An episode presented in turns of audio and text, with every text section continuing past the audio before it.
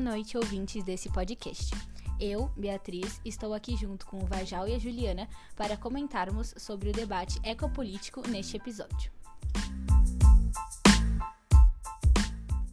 Bom, antes da década de 1960, as pessoas não ligavam muito a respeito da preservação da natureza, já que seus interesses eram basicamente econômicos. A corrida espacial foi de grande importância para o movimento ambientalista, já que fotografias da Terra tiradas do espaço mostraram a necessidade de cuidar do nosso planeta.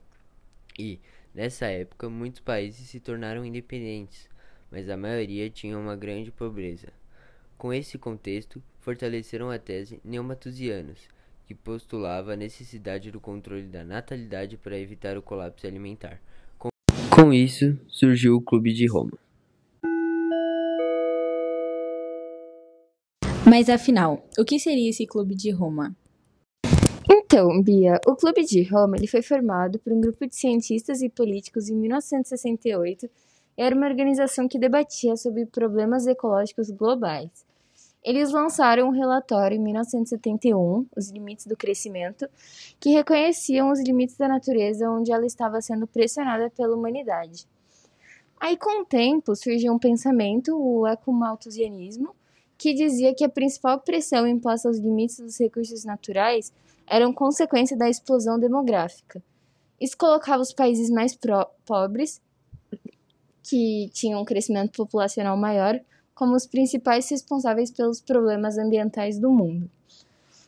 O documentário final da conferência em Estocolmo pela ONU, em 1972, adotou a política do controle de natalidade, especialmente nesses países pobres, esse evento ele acelerou também a criação do Programa das Nações Unidas para o Meio Ambiente.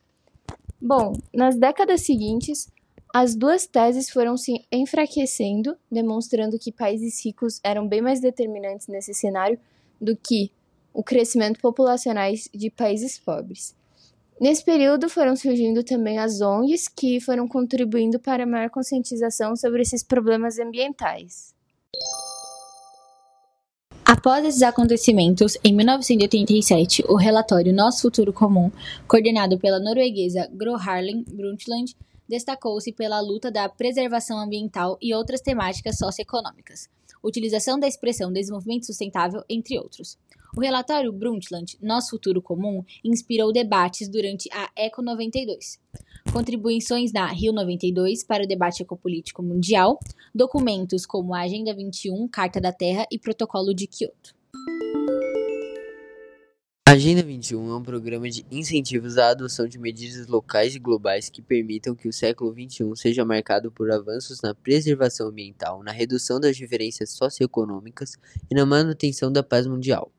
Já a Carta da Terra é um documento que estabelece os direitos da biodiversidade e das futuras gerações, e o Protocolo de Kyoto é um acordo voltado à redução da emissão de gases de efeito estufa, a fim de diminuir o aquecimento global.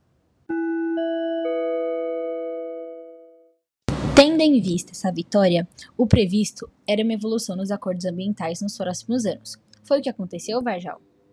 Na verdade, não. Após os notáveis avanços e o clima otimista da Rio 92, as décadas seguintes representaram um período de praticamente inexpressivo para a ecodiplomacia internacional. Um exemplo marcante desses insucessos é o próprio Protocolo de Kyoto, iniciado em 92 e lançado em 1997.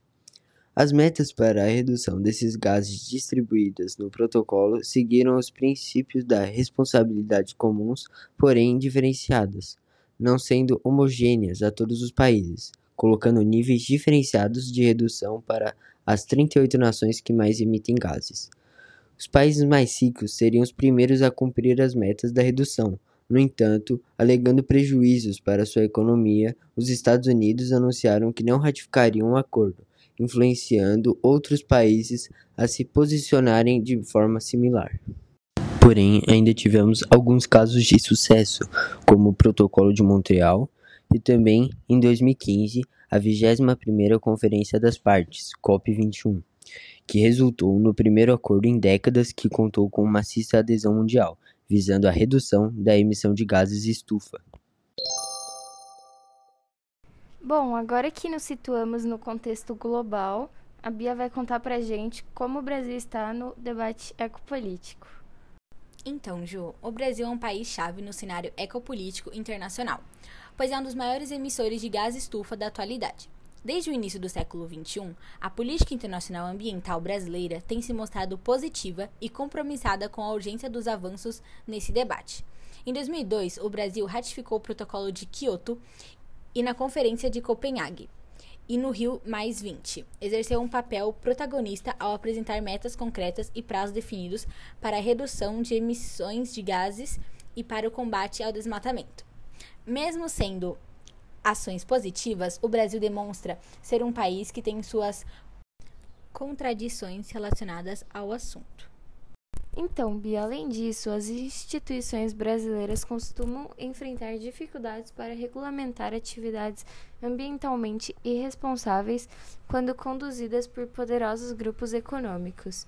Da mesma forma, encontram obstáculos ao tentar exigir reparação ambiental e socioeconômica para as comunidades atingidas pelos impactos resultantes de tais atividades, como no caso da tragédia em Mariana, em 2015 o maior desastre ambiental já ocorrido no Brasil. E essa foi nossa aula em podcast. Muito obrigado pela participação aí da Bia e da Juliana. Obrigado você ouvinte e vai Corinthians.